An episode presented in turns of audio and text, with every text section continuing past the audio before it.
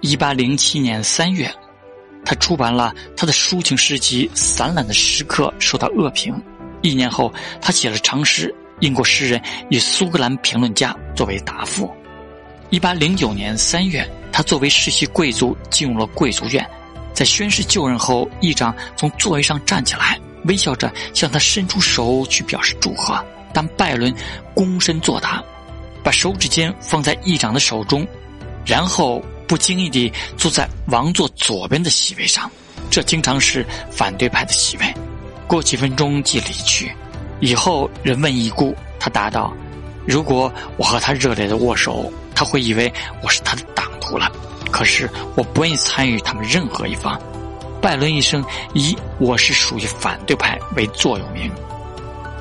拜伦出席议院和发言的次数不多，但是有三次为人所铭记。第一次在1813年2月，反对惩罚工人破坏机器的法案。第二次在同年四月赞助有利于爱尔兰民族运动的天主教徒解放法案，